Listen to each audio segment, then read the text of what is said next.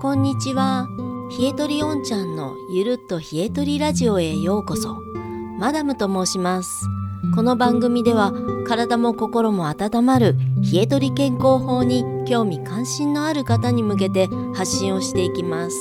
では早速始めていきましょう。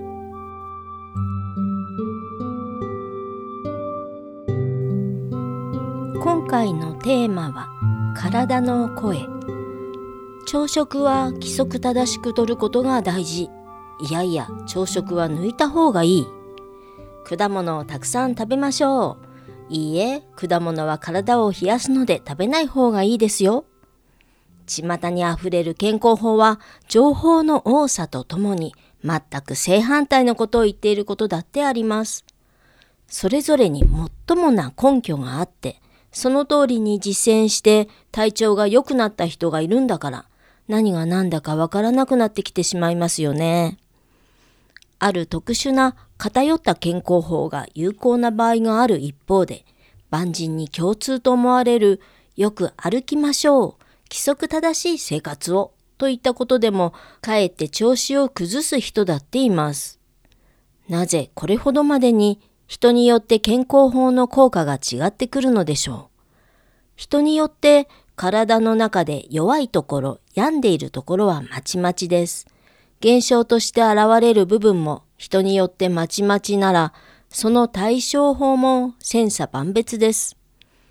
そしてもう一つ、人はそれぞれに固有の体の癖を持っています。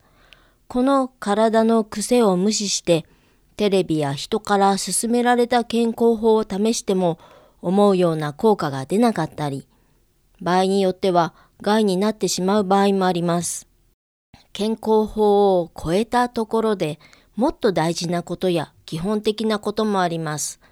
それは頭ではなく自分の体の声に耳を傾けるということ。そうすればその健康法が自分に合っているか負担になっているのか理解することができます。頭というのは傲慢です。ワンマン経営者です。体は自分のものだと思っているので、体の言い分に耳を貸さずに、ついつい頭、意識で判断してしまいます。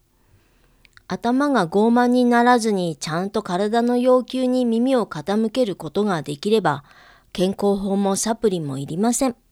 逆に言えば、どんな健康法をやっていても、どんな高い健康ドリンクを飲んでいても、体の声に耳を貸すことができなければ、無駄な努力かもしれません。でも、体の声を聞くって言ってもどうしたらいいんでしょう。体を温めて循環を良くしてあげると、不思議なことに自分の体の声が聞こえるようになってくるんです。それはいろんな人が実感していることです。これはもう健康法を超えた生活術なんでしょうね。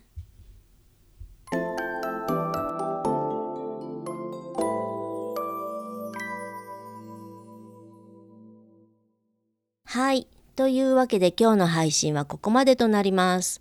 おんちゃんのポッドキャストでは皆様からのお便りをお待ちしています。もし番組を気に入っていただけましたら、フォロー、評価いただけるととっても嬉しいです。今日も最後までお聴きいただきありがとうございました。それではまた次回お会いしましょう。